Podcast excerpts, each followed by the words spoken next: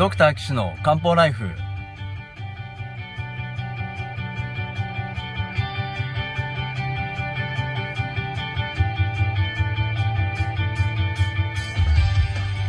ポッドキャストドクター岸の漢方ライフは医師である岸大二郎がリスナーの皆様から寄せられた体の悩みを中医学をもとにした漢方薬や鍼灸治療の知識で解決するお手伝いをする番組です。現代医学では改善しない辛い症状や病名はあるけれど治療方法がない疾患。検査はしたけれど異常がない症状に対して現代医学はもちろん漢方や鍼灸の考え方をお伝えしていくことで皆さんの生活を幸せにする岸漢方クリニックがお送りします。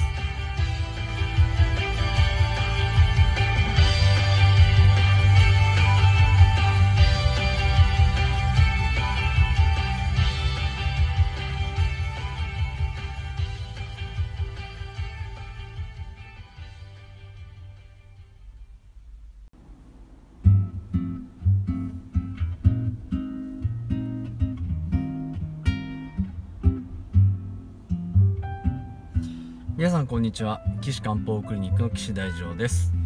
えドクター岸の漢方ライフ、え今回73回目をお送りしたいと思いますのでよろしくお願いします。ということで前回はですねえーまあ、40歳の女性の方があお通じにね血が混ざっちゃう。ということで病院に行ったら潰瘍性大腸炎と診断されましたと。でもまあえっと朝コールとラグビーを飲んで治療してるけれども良くならないということでお便りをいただいたわけです。でもまあひょっとするとねこの主治医の先生にお話しするとじゃあということで免疫抑制剤とかねえーステロイドとかね、まあそういう治療も始まるかもしれないので、いろいろまあやり手は、やり方はまだ残ってるのかなと、ちょっと思いますけれども、まあそこをね、漢方でなんとかできませんかっていうことで、まあお話、まあお話というかまあその、お便りをね、いただいたわけですが、さて、じゃあ私の得意な漢方と針だと何をやるかなというのをですね、まあちょっと、いや、環境は考えていきたいなと思います。でこの方にはどういう症状があるかっていうとたまに便が緩く時々お腹が痛いですね。で便の匂いが強いことがあります。いいヒントですね。わかります？これね。いいヒントですよ。排便の時にヒリヒリ感もします。あこれはますますいいヒントですね。で皮膚の先端が荒れているあ違う、まあ、じゃ指先の皮膚が荒れている、はい、冷え性があります。手足の指先が冷えます。あとは肩こり腰痛膝の痛み。あと首が斜形って言ってあのうんと斜めに傾いちゃってるね、まあ、そういう病気があるみたいですね。左の方に引っ張られてしまうということだそうです。で、えー夜中のトイレは寒い時には夜中に一度あるかないかということだそうです。で食欲不振とか夜眠れないとか汗とか寝汗あとは便秘。便秘はないみたいですね。はい。で月経は24日間隔であると。で大体4日間ありますと。で月経の前に頭痛やイライラ吐き気があります。であとは他には風邪をひきやすいとか、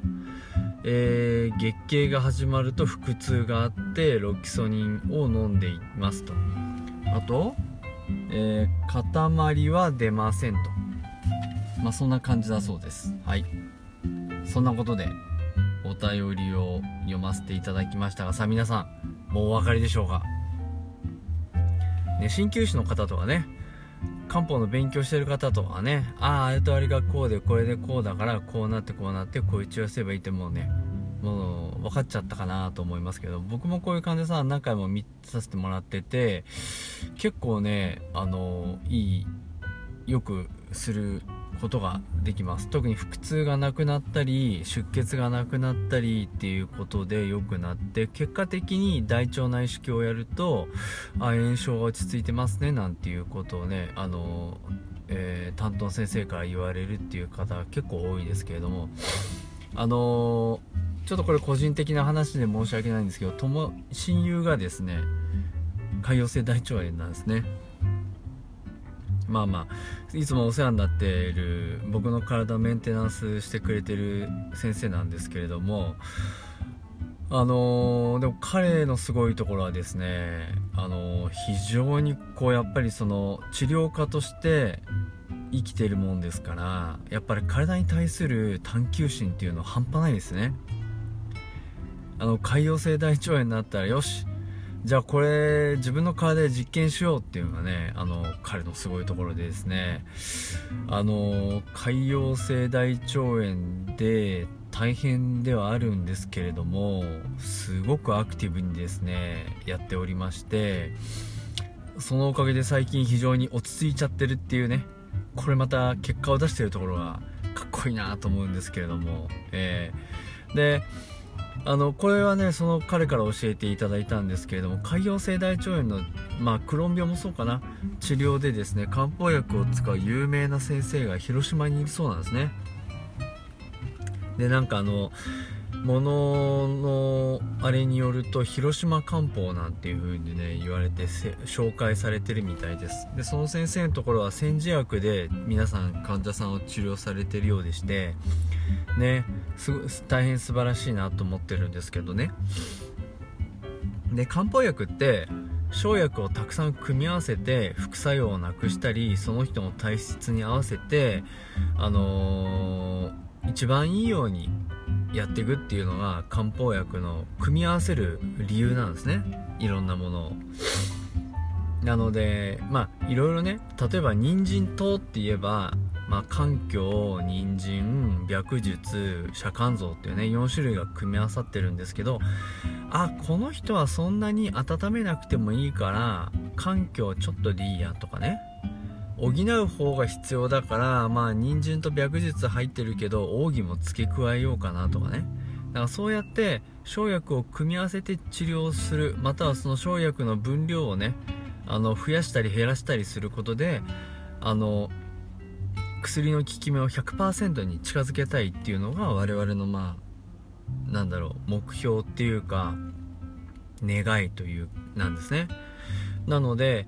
あのまあ言い方変えると自己満足ってなっちゃうんですけどいやまあそれは結果としてね患者さんのためになってるからいいかなと思いますけどでその広島漢方の話に戻りますと処方された人方々はねあのー、まあそういうの知らないので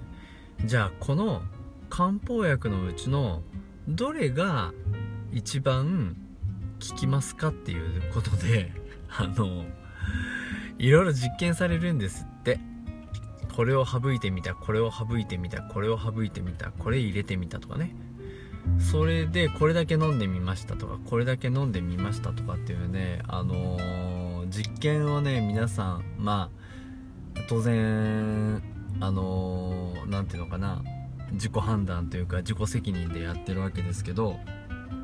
まあ、悪くはないですよ。病気になっちゃったなっちゃってるかなってるの自分だし治療してるのは自分だし全ては自分にねかかってくるわけなんでいいんですけどうーんまあそこはね漢方治療する人の本意ではないんですよね本当はね。うんでもまあそうやっていろいろこうですねデータを集積したところもうまさにこれエビデンスですよ。エビデンス。実験してみたっていうね。でそのエビデンスからしてどうも生体っていう成分あの生薬があるんですね。えっと皆さんジーンズとかの藍染めって知ってますでしょ？藍色に染まるね。あのー、そっか。あっちの倉敷の方はねあの国産ジーンズすごい有名ですけどね、まあ、たまたま広島と同じ中国地方ですけど。あの国産のジーンズもねなかなかかっこいいところがありますけど。まあそれちょっと置いといて藍染めの青黛っていう成分生薬があるんですけどそれがどうもね潰瘍性大腸炎の出血を抑えるのにいいんじゃないかっていうことでですね今その生体だけを取り出して飲むっていうのがねまあ、流行ってるというか、まあ、その広まってるらしいんですよね。あのー、確かに、あのー、悪くはないと思うんですよ。なんでかっていうと、そういう潰瘍性大腸炎とか大腸からに炎症があって炎症があることでそれで出血して症状が出てるんで潰瘍性大腸炎の炎症をとって熱を取るっていう意味では非常にその生態は熱を取る作用があるのでとっても有効だと思います。あの中国のノーベル賞をね医学生理学賞を初めて取った人がこの同じ生態の成分を研究してノーベル賞を取ったわけですけどご存知です？あのマラリアのね研究をしてるわけですね。でマラリアもほらまあねもう今時まあ日本であんまりマラリアってないんで皆さんご存知ないと思いますがすごい高熱が出るんですよね。3日間熱が出てちょっと熱が下がってまたポーンって3日ぐらい熱出てで下がってなってだんだん衰弱してってちょっと命に関わるっていう、まあ、そういう病気なんですけど、まあ、今だとまあキニーネとかねなそういう治療薬あるんですがあの漢方薬で治療する時にはこういう組み合わせでやりますよっていうのはまずあってでその中のどの成分が一番あのマラリア治療するのにいいかっていうのを研究したらそのノーベル賞を取ったっていうことやねこの同じ生態の成分なんですけどね。で、まあ、またちょっと広島漢方潰瘍性大腸炎の話に戻りますけどでその僕の体を見てくれてる友人がその生態を取り寄せて飲み始めたっていうんですよね。でまたね彼もすごい研究熱心なんでねすっごいきっちりやるんですよ。何ミリグラムもどれぐらい飲んだ。で何ミリグラムどれぐらい飲んだってね。でしかも彼あのアスリートなんであのボルダリングとか、まあ、クライミングとかあとは自転車あロードレスね、まあ、あとかあとはあのマラソンとかね。そういうの一生懸命やってるんでこういうぐらいの負荷をかけたらいつもこうなるのにあの生体を飲み始めたらこうなったとかね。おかげでこうあの出血がなくなって調子がいいとかね。そういうことをねあの僕があの治療院に行くといろいろ教えてくれるんですよね。いや本当勉強になりました。ありがとうございます。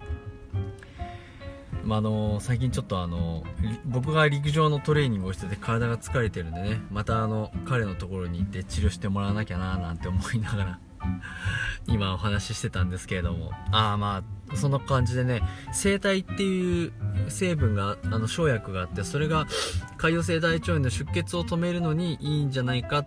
で実験してみて結構みんないい成績が出てますよっていう話をまあ今日しました。ね。でも本当はねそれもいいんですけどそれは表面に見えてる出血だけに関することなんですね。わかります？表面だけ。